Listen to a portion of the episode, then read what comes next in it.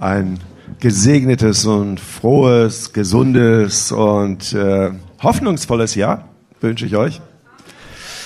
Ich bin auch heute das erste Mal auf diese Bühne, obwohl ich viel daran gemacht habe.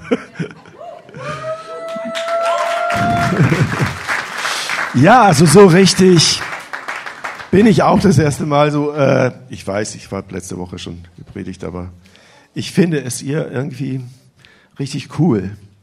Schlagzeug müssen wir noch ein bisschen eindämmen, aber das wird alles. Alles wird gut.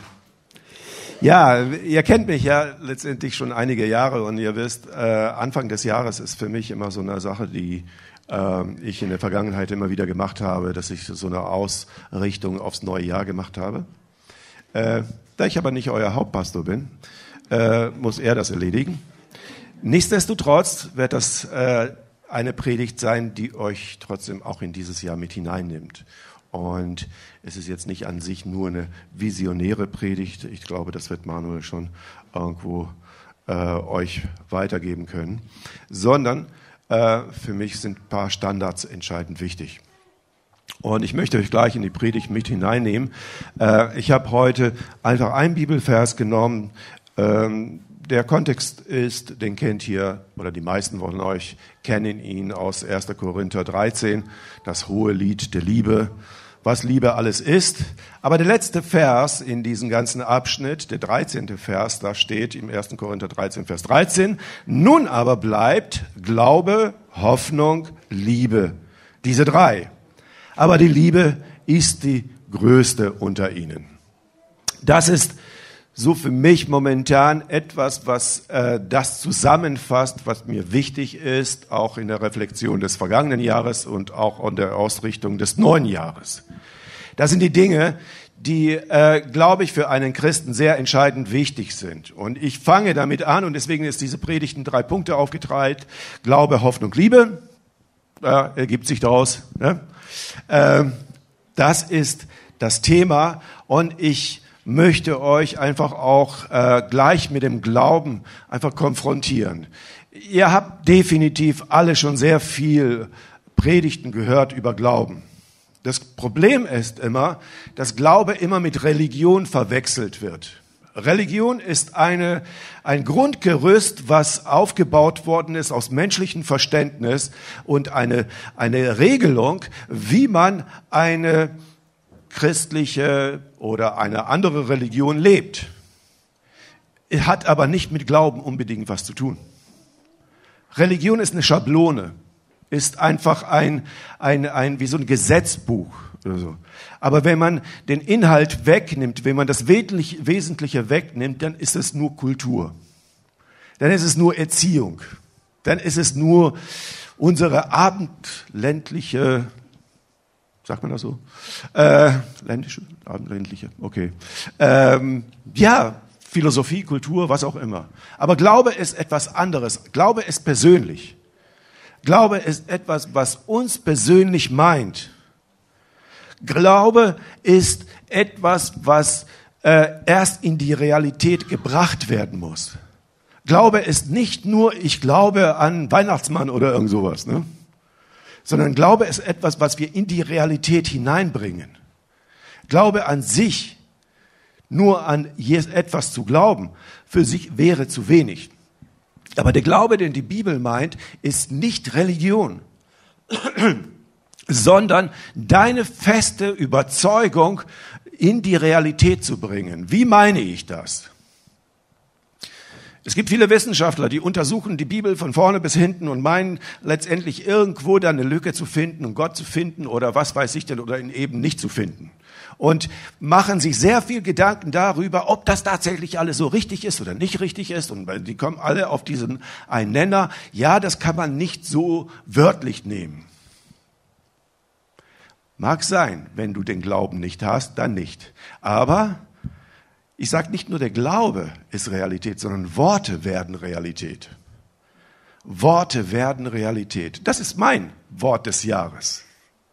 Worte werden Realität. Das, was du aussprichst, das kann zur Realität werden. Und das ist sehr entscheidend wichtig. Der Mensch ist das einzige Wesen, was reden kann. nicht kommunizieren, sondern reden kann, sich unterhalten. Wisst ihr, wie viel, das ist ein Wunder. Es ist ein richtiges Wunder, weil stell dir doch einfach mal vor, du denkst und deine Gedanken setzt du in Worte und die sprichst du aus. Aber du denkst nicht in Sätzen, du denkst, denkst nicht in Worten, sondern da schwirrt irgendwie viele Gedanken rum. Und du setzt sie dann in Worte um, in Sätze und bildest Geschichten daraus. Tiere können kommunizieren, aber sie können nicht reden. Sie können bestimmte Dinge ausdrücken durch Laute oder was auch immer. Aber sie können nicht reden. Der Mensch ist der einzige, das einzige Wesen, was reden kann. Ist das nicht ein Wunder? Aber wie fängt die Bibel an? Warum kümmert man sich in der Wissenschaft zum Beispiel nicht darum? Und Gott sprach. Und es wurde Realität. Und Gott sprach mit Adam. Und was hat er ihm gesagt? Benenne die Pflanzen, Tiere, Liebstöckel, keine Ahnung, was auch immer für, für, für tolle Gemüsesorten es gibt. Äh, einiges habt ihr davon gegessen gestern Abend. Äh, Fleisch, all diese Dinge. ja, das muss erstmal benannt werden. Du sprichst etwas aus und es wird Realität. Nun ist es ja so, dass wir manchmal glauben, es ist ja schon alles gesagt worden. Also kann ich ja ruhig stumm werden. Nein, denn du sollst Wort Gottes, du sollst göttliches reden, du sollst göttlich, göttliche Absichten in die Realität bringen. Das ist das, was eigentlich Glaube, Hoffnung, Liebe meint. Der Glaube ist eine Basis für Schaffung der Realitäten. Und es liegt in deiner Hand, was du daraus machst. Es ist nicht, die Bibel ist nicht ein Zauberbuch. Da geht es auch nicht darum, dass Gott nur Wunder tut. Jesus hat in seiner ganzen Wirkungszeit 35 Wunder getan. Also für Gott ist es ganz schön mager.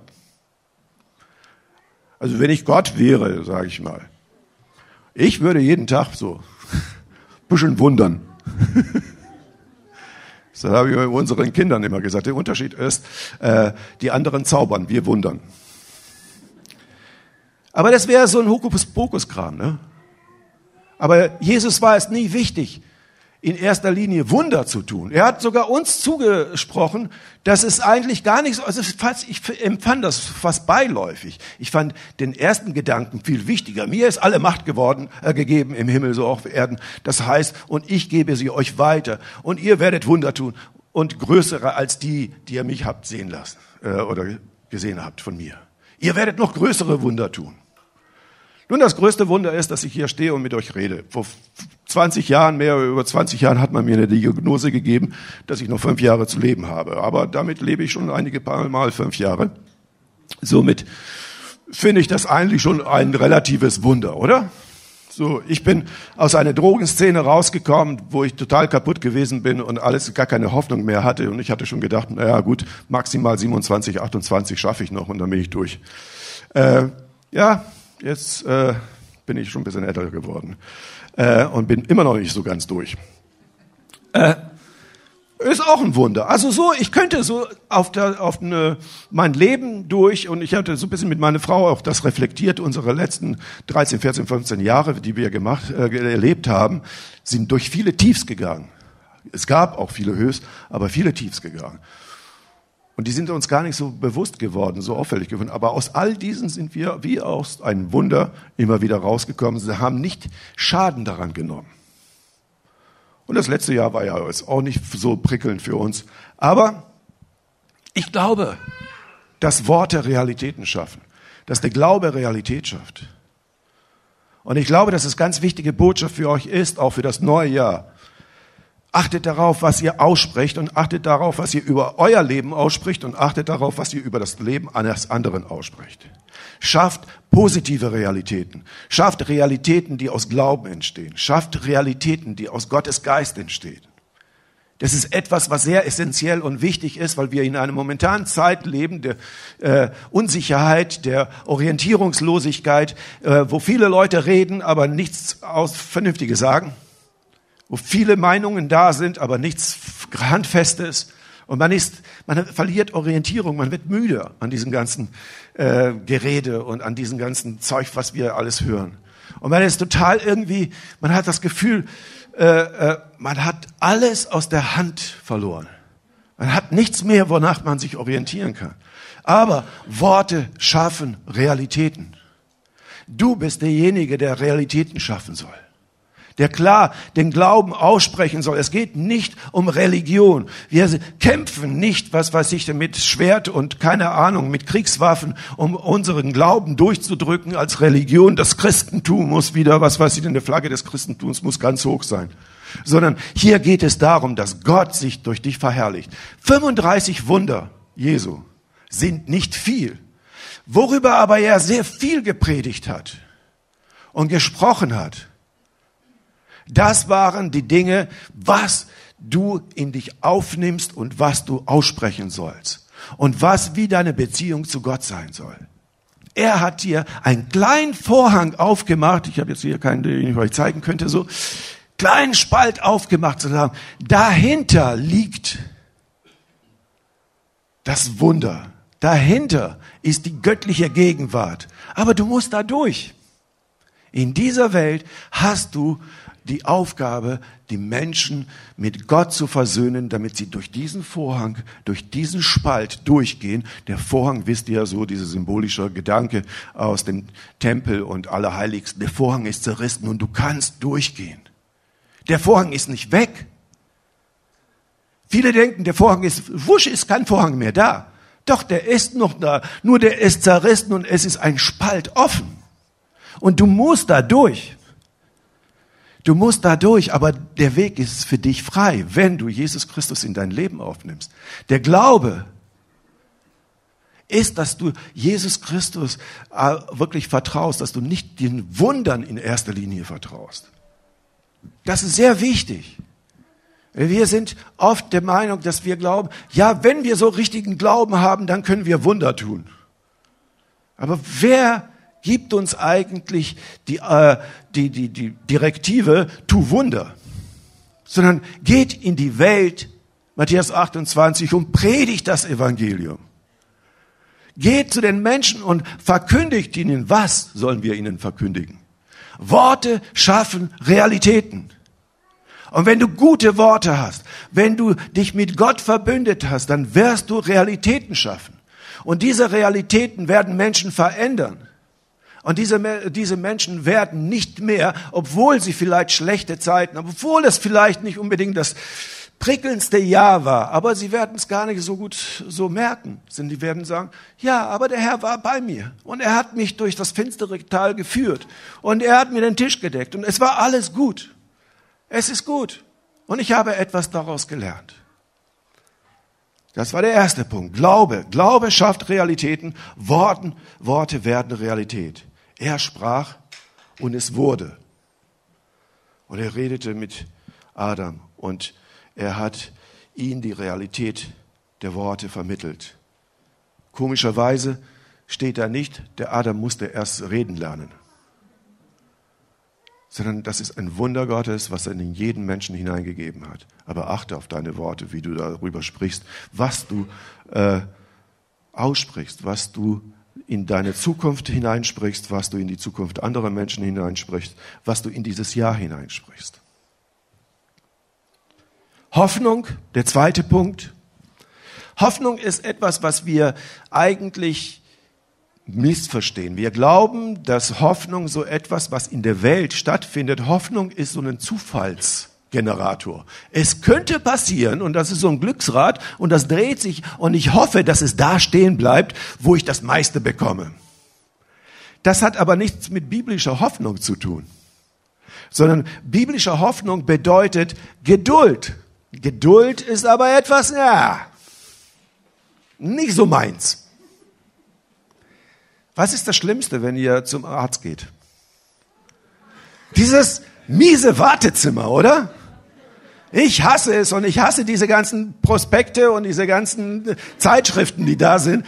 Und ich hasse es, da zu warten und einer nach den anderen und einer hustet und einer dies und das und Ding. Oh, das ist so äh, Viren, Krankheiten, alles böse, depressiv, oh, alles nicht so toll. So, ich bin nicht der Freund von Erwartezimmer. Ich will gleich zum Arzt, sag mir, was los ist, wie viel habe ich noch, und dann ist gut.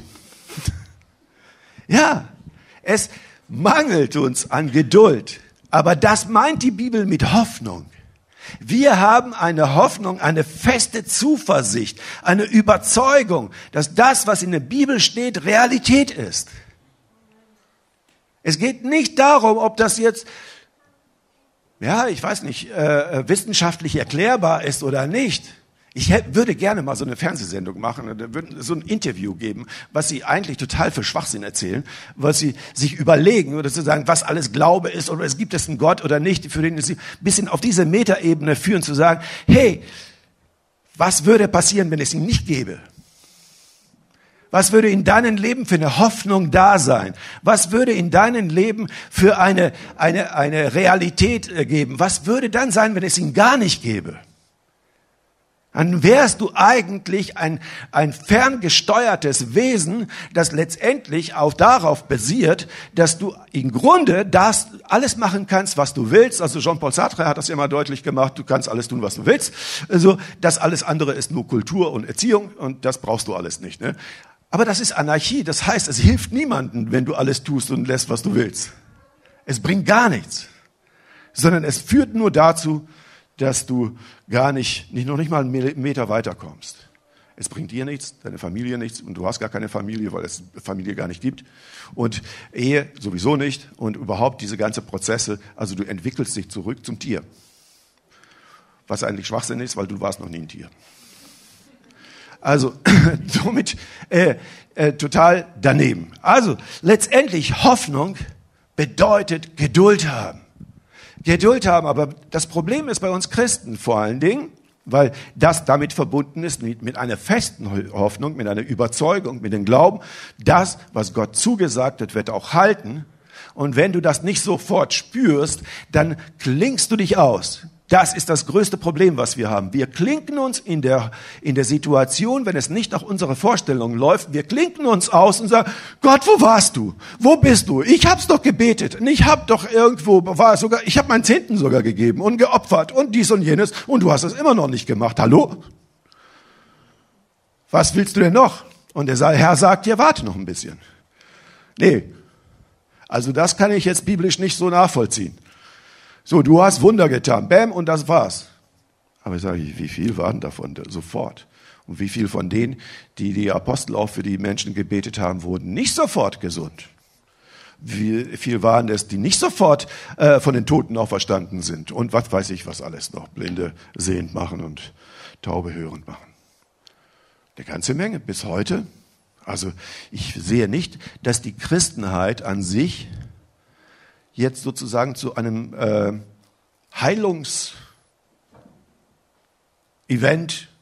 daraus geworden ist, dass jeder, der da reinkommt und alles da läuft, einfach in Zusammenhang mit dem Verkündigen der frohen Botschaft passieren diese Dinge. Ich feiere das immer, wenn ich so Evangelisationen, so Afrika und überall das sehe. Ich liebe das.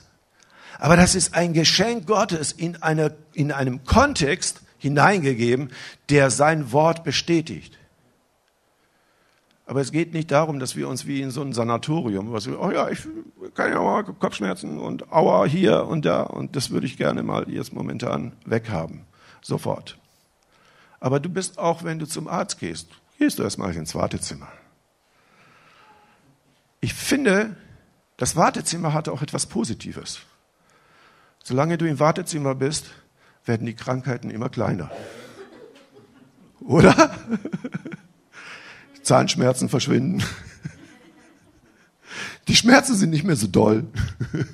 Und äh, wenn dann der Arzt sie fragt, ja, wie geht's? Ja, es geht so. Es ist schon besser. ja?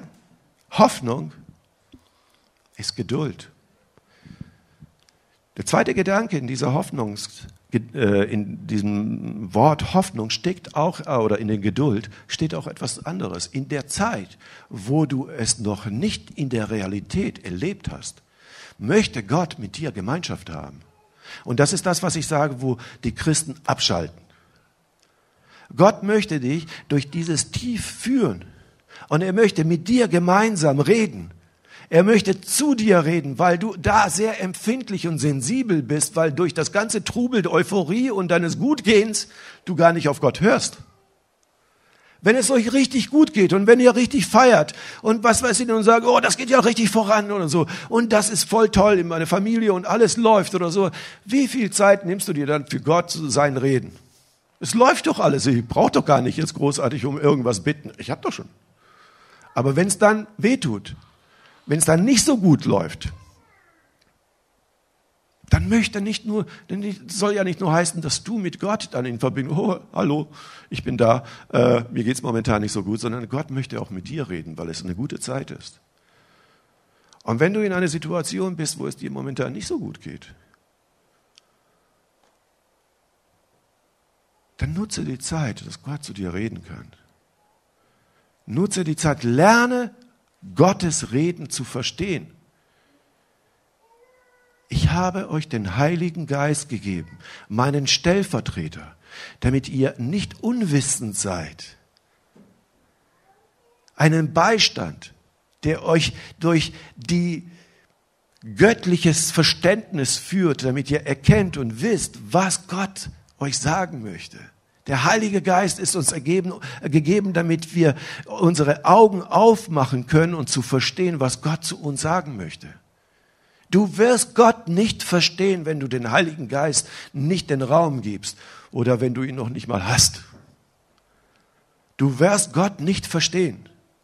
Gott ist nicht in einer Religion eingemauert sondern Gott ist ein lebendiger Gott. Und wenn ein Gott ein lebendiger Gott ist und ein Gott ist, dann müssten wir uns darauf konzentrieren, auf die wesentlichen Inhalte Gottes. Und die wesentlichen Inhalte sind, vertraue mir, glaube fest daran, entspann dich und warte darauf auf, wenn du es momentan nicht siehst, sei geduldig in den Dingen. Und der dritte Punkt ist, die Liebe, die ich zu euch habe, Gott ist Mensch geworden. Und ich habe das schon letztes Mal gesagt, die meisten Menschen wollen Gott sein. Aber Gott wollte Mensch sein. Gott wollte mit dir Gemeinschaft haben. Die Gott wollte, dass du ihn verstehst. Und Gott ist immer noch Gott. Und wir verstehen das ganze Universum nicht. Wir verstehen das ganze Mikrouniversum nicht. Und das, was weiß ich denn, das ganze Zeugs verstehen wir alles noch gar nicht. Und auch wenn wir es verstehen würden, würde es uns keinen Tag länger äh, am Leben lassen. Es würde uns nicht viel bringen. Aber wenn wir, einen, wenn wir Gott verstehen und seine Neigung und den Menschen, in der, mit den Menschen in Beziehung zu sein, dann werden wir etwas verstehen, dass in uns etwas hineingepflanzt worden ist, etwas hineingegeben ist, was Gott von ganzem Herzen sehnsüchtig darauf wartet, Gemeinschaft zu haben. Er liebt uns so sehr. Johannes 3, Vers 16 kennt ihr alle auswendig, denn ah, so hat Gott die Welt geliebt, dass er seinen eingeborenen Sohn gehabt, damit alle, die ihn glauben, nicht verloren gehen, sondern das ewige Leben haben. Seine Sehnsucht ist, dass du ewiges Leben hast, aber nicht ewige Existenz, sondern ewiges Leben. Leben und Existenz sind zwei unterschiedliche Dinge. Im Kontext der Bibel ist Leben etwas ganz Besonderes, ist Leben etwas, was du ewig leben kannst. Existieren ist ganz schwierig. Stell dir mal vor, du würdest unsterblich sein. Also ich hätte schon nach 150, 200 Jahren hätte ich schon die Nase voll von. Und vor allen Dingen, das größte Problem wäre, ich würde nach 100 Jahren, also wenn ich jetzt 100 wäre und 100 Jahre später, würde ich nicht mehr wissen, wie meine Kinder hießen. Wobei ich würde es wissen, weil sie noch immer leben würden. Aber okay. Äh, aber die wir hätten auch Kinder und die hätten auch Kinder. Also, ist ja furchtbar. ich krieg das nicht so in mein Gehirn so richtig komplex zusammengefasst. Aber das Problem wäre, du würdest des Lebens satt sein. Warum würdest du des Lebens satt sein? Weil du nicht in einer heilen Welt lebst, weil das nicht ein Leben ist, sondern es ist mehr Existenz und, das, und der Kampf ums Leben. Nicht der Kampf um Überleben, sondern der Kampf ums Leben damit du eine gute Lebensgrundlage hast, braucht es eine bestimmte Plattform dafür. Und die ist in dieser Welt nicht gegeben. Und deswegen wundert euch nicht, wenn ich immer betone, diese Welt wird vergehen.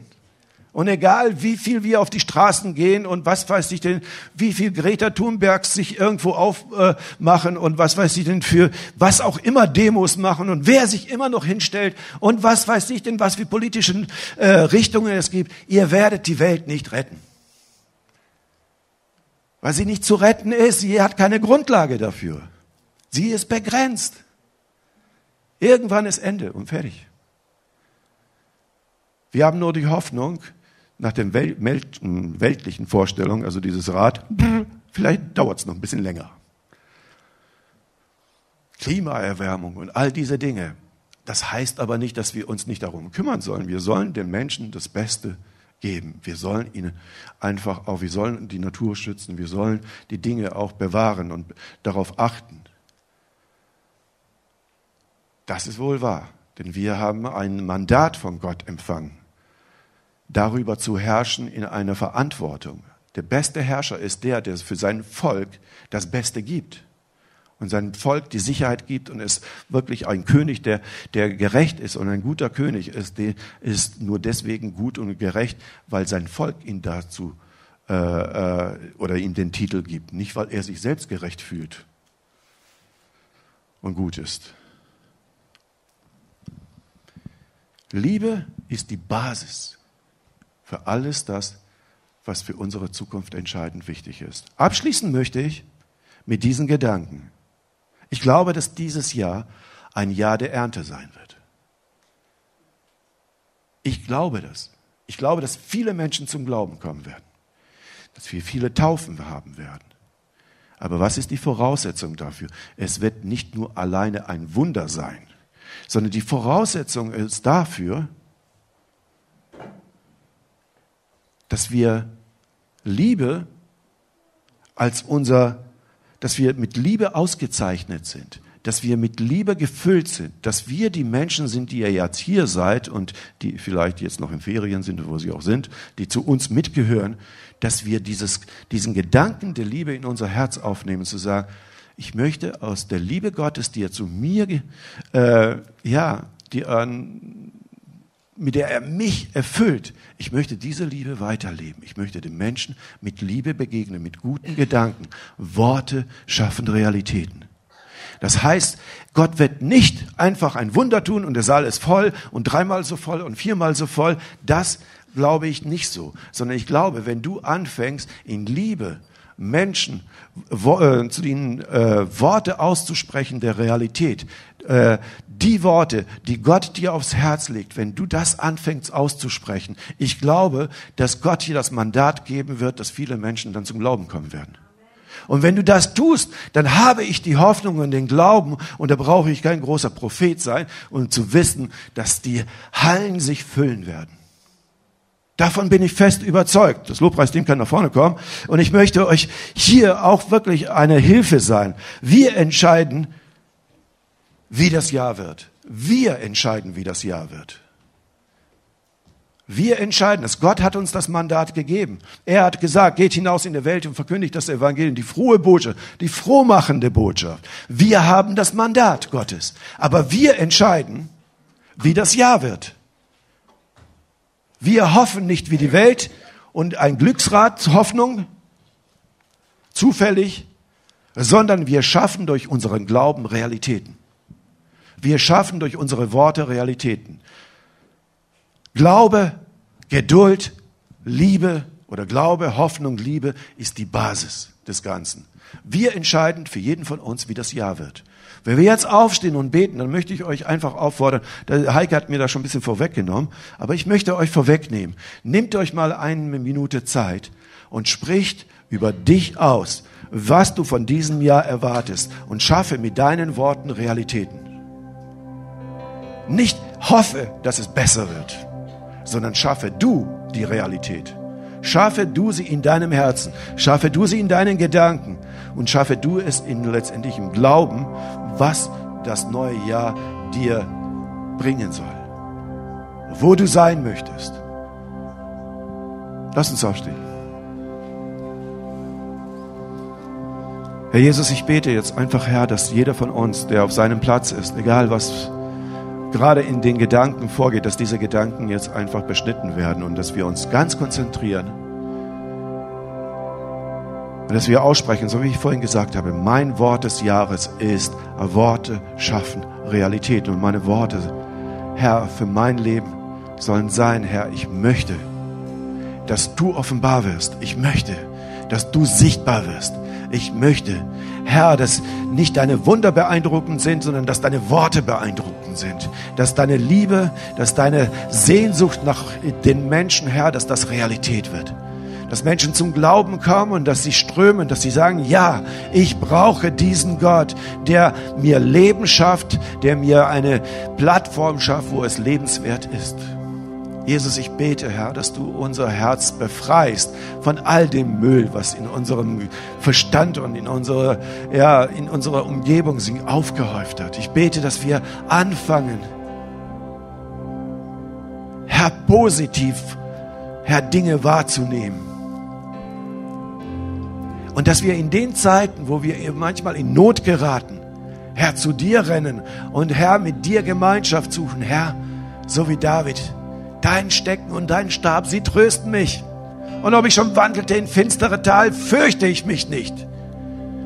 Weil mein Glaube, meine Zuversicht, meine Geduld, es Liebe zu dir und die Erfahrung und die Erkenntnis, alles wird gut. Weil du ein guter Gott bist. Alles wird gut. Denn du deckst mir den Tisch im Angesicht der Hoffnungslosigkeit, der Feindschaft gegen meinen Glauben, gegen meine Liebe zu Gott. Du schaffst mir den Tisch, du gedeckst mir den Tisch und du versorgst mich, du schenkst voll ein. Danke, Jesus. Ich bete, dass wir anfangen, Realitäten zu schaffen. Mit unseren Worten, mit unserem Glauben. Danke, Jesus. Danke, Jesus. Amen.